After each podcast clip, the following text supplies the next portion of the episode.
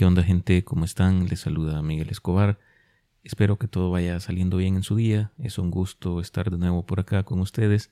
Bienvenidos a un episodio más de su podcast Quiero saber más, su espacio en el que hablamos sobre temas interesantes porque todos deseamos por naturaleza saber. Y para mantenerlos informados, hoy vamos a hablar sobre las noticias más relevantes de esta semana. Esto no requiere mayor explicación, así que sin más, comenzamos.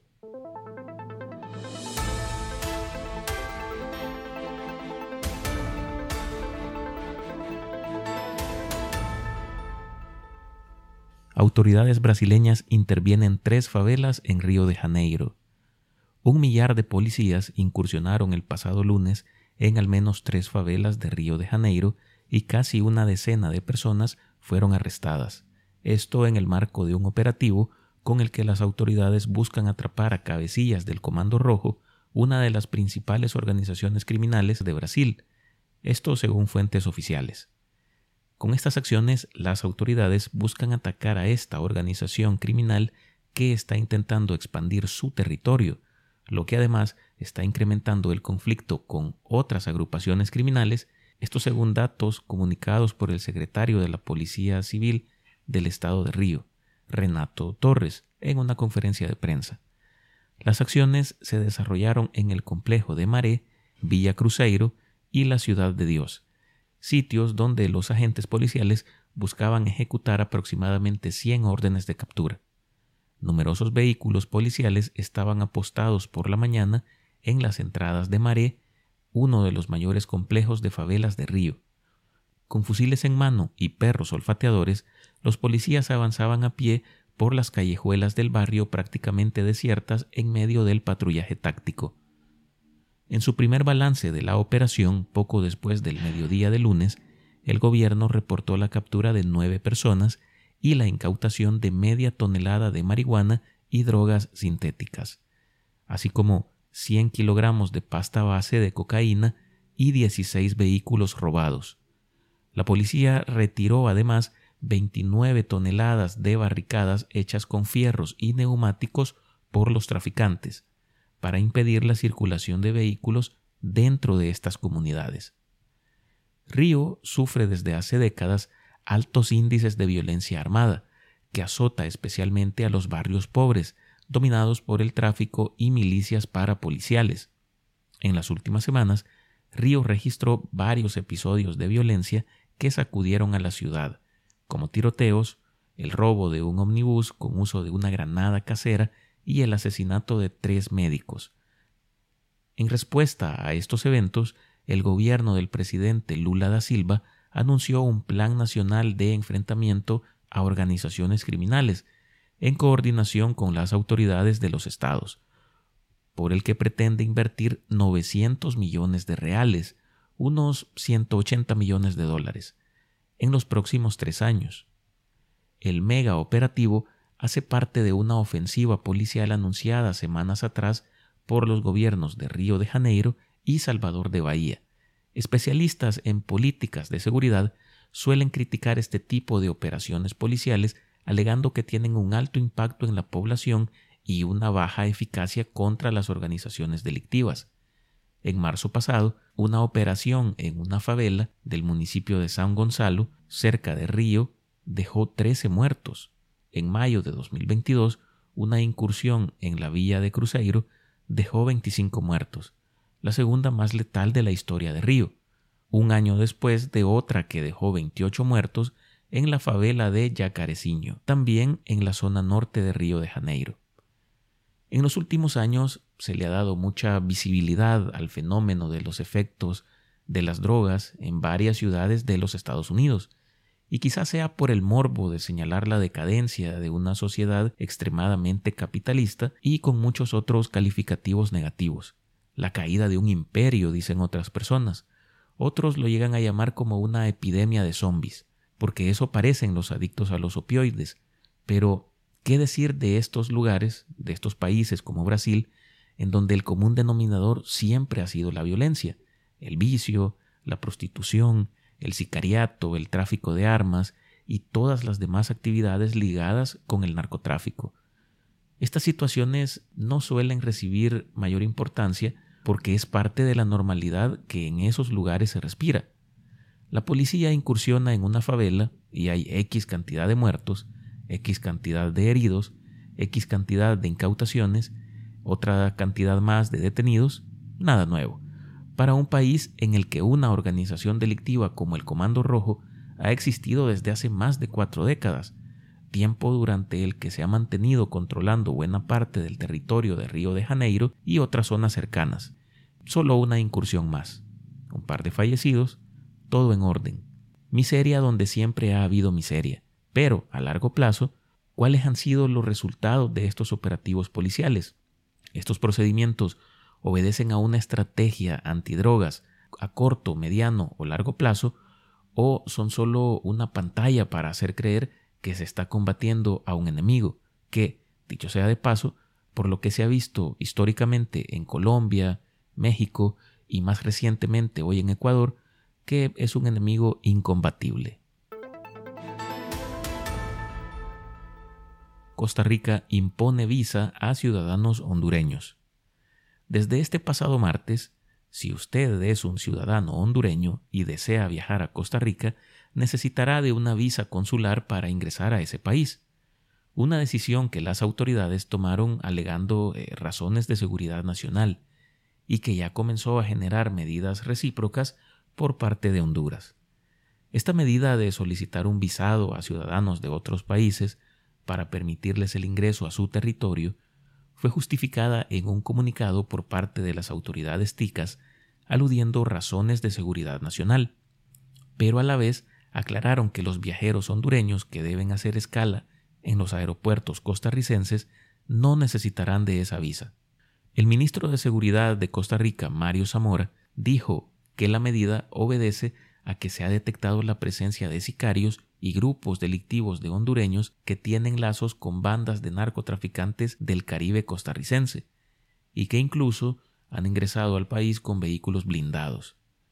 Este ministro agregó que las barreras migratorias constituyen una forma de protección de la que están haciendo uso para proteger al país contra la influencia sicarial y de bandas organizadas que desde Honduras están en proceso de expansión desde el norte hacia el sur de Centroamérica y que pretenden establecerse en ese país.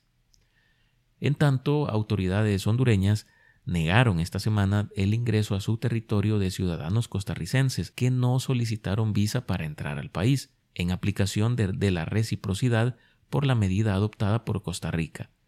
Las autoridades hondureñas comenzaron a solicitar visa consular a los costarricenses que deseen ingresar en su territorio, pero sin excepción alguna.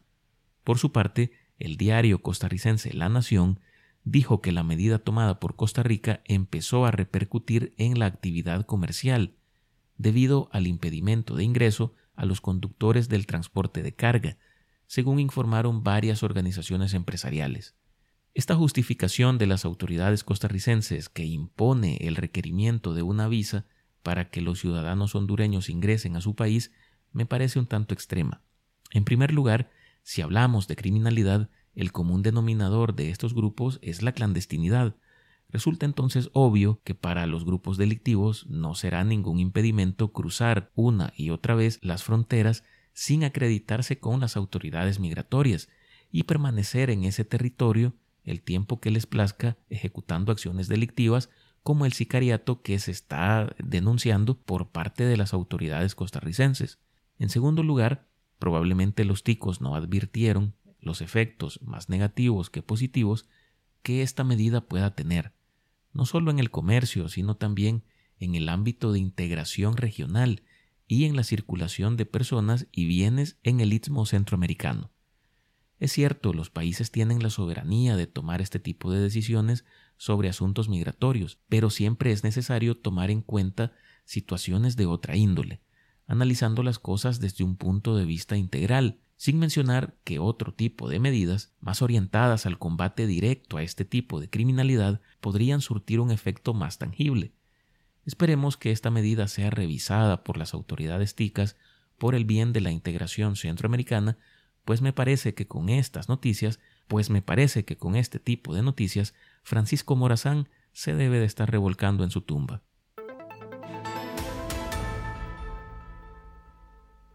Crisis en Medio Oriente impacta en el precio del petróleo.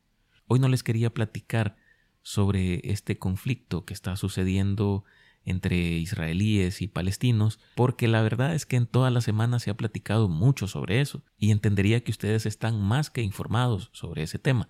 Pero hay una arista de la que creo que no se está hablando lo suficiente, y es que tras los ataques terroristas a gran escala de Hamas contra Israel, los mercados de materias primas han reaccionado a principios de esta semana con una subida significativa de los precios del petróleo. Sin embargo, la situación en los mercados se ha vuelto a calmar y los precios han vuelto aproximadamente al mismo nivel que antes del fin de semana. Al parecer, los participantes en el mercado no ven actualmente el peligro que otros estados se vean arrastrados a la guerra. Pero como Medio Oriente representa más de un tercio del comercio mundial de petróleo transportado por barco, los mercados siguieron de cerca la situación aunque hasta ahora no haya habido repercusiones directas en el suministro de crudo, según la Agencia Internacional de Energía, el conflicto de Medio Oriente está lleno de incertidumbres. A pesar de ello, los inversores no esperan actualmente que se repita la situación de hace 50 años. Allá por 1973, Egipto y Siria atacaron Israel de manera conjunta. Este ataque combinado de las fuerzas de ambos países por dos frentes distintos sorprendió a Israel sin preparación y en un momento de especial vulnerabilidad, el día del Yom Kippur. Siendo la fecha más sagrada del calendario hebreo, el país estaba paralizado. No había transporte público, no habían transmisiones de medios de comunicación, mientras los ciudadanos realizaban un absoluto ayuno y acudían a rezar a las sinagogas, en cuestión de minutos, miles de reservistas abandonaron hogares y templos para movilizarse hacia el frente.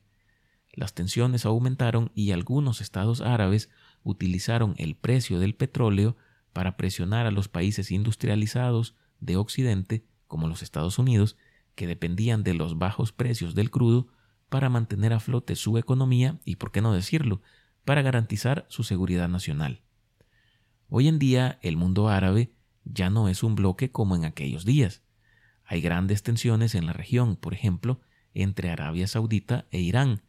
Por eso no es probable que las cosas lleguen a este extremo, y el precio del petróleo probablemente no se dispare como en aquel entonces. Pero, hablando de guerras, lo único cierto es que son impredecibles. Imagínense, hace poco más de una semana no sabíamos que todo esto iba a ocurrir, y no sabemos cómo evolucionará este conflicto en los próximos días o meses. Una variable de cambio podría ser una eventual participación de Irán en este conflicto. Y es que este país apoya financieramente a Hamas. En 2018, bajo el mandato del entonces presidente Donald Trump, Estados Unidos había impuesto sanciones a Irán restringiendo las exportaciones de petróleo de ese país. Tras la llegada al poder del presidente Joe Biden, las exportaciones de petróleo iraní han vuelto a aumentar significativamente. Biden quiere reactivar el acuerdo nuclear de 2015 con Teherán para regular y controlar las instalaciones nucleares iraníes. Sin embargo, si la guerra se extiende, muchos expertos en materias primas ven que el precio del petróleo podría volver a superar rápidamente la barrera de los 100 dólares por barril. La implicación de Irán podría provocar el cierre del estrecho de Hormuz, situado entre el Golfo Pérsico y el Golfo de Omán, y para que comprendan lo que esto conlleva, les cuento que esta es la ruta marítima más importante para el transporte de petróleo. Alrededor de un tercio del petróleo mundial transportado por barco pasa por este estrecho que se ubica en la costa de Irán. Sin darle tanta vuelta al asunto, se vislumbra un buen golpe al bolsillo de todo el mundo. Descubrimiento sobre el lanzamiento de monedas. No, no tiene nada que ver con la moneda de la suerte de Harvey Dent que tenía dos caras. Hablo de monedas normales, aquellas que a la hora de elegir entre la opción A o B sin tener una preferencia, o cuando dos partes eh, desean distintos resultados o hay un empate, se usan esperando que nos ayuden a definir o decidirnos entre estas dos opciones. Porque después de todo, parece ser la forma más justa, ya que teóricamente hay un 50-50 de probabilidades de que salga cara o cruz. Sin embargo, un nuevo estudio desafía esta noción común. En un experimento reciente que analizó más de 300.000 lanzamientos de monedas, un equipo internacional de investigadores descubrió algo sorprendente. Contrariamente a la creencia popular, parece ser que hay una inclinación hacia un lado específico cuando se lanza una moneda al aire. Los investigadores de este nuevo estudio llevaron a cabo experimentos con 48 participantes que lanzaron más de 350.000 monedas de 46 tipos diferentes, descubriendo que la cara que estaba arriba al lanzar la moneda tenía un 50.8% más de posibilidad de salir en el resultado final.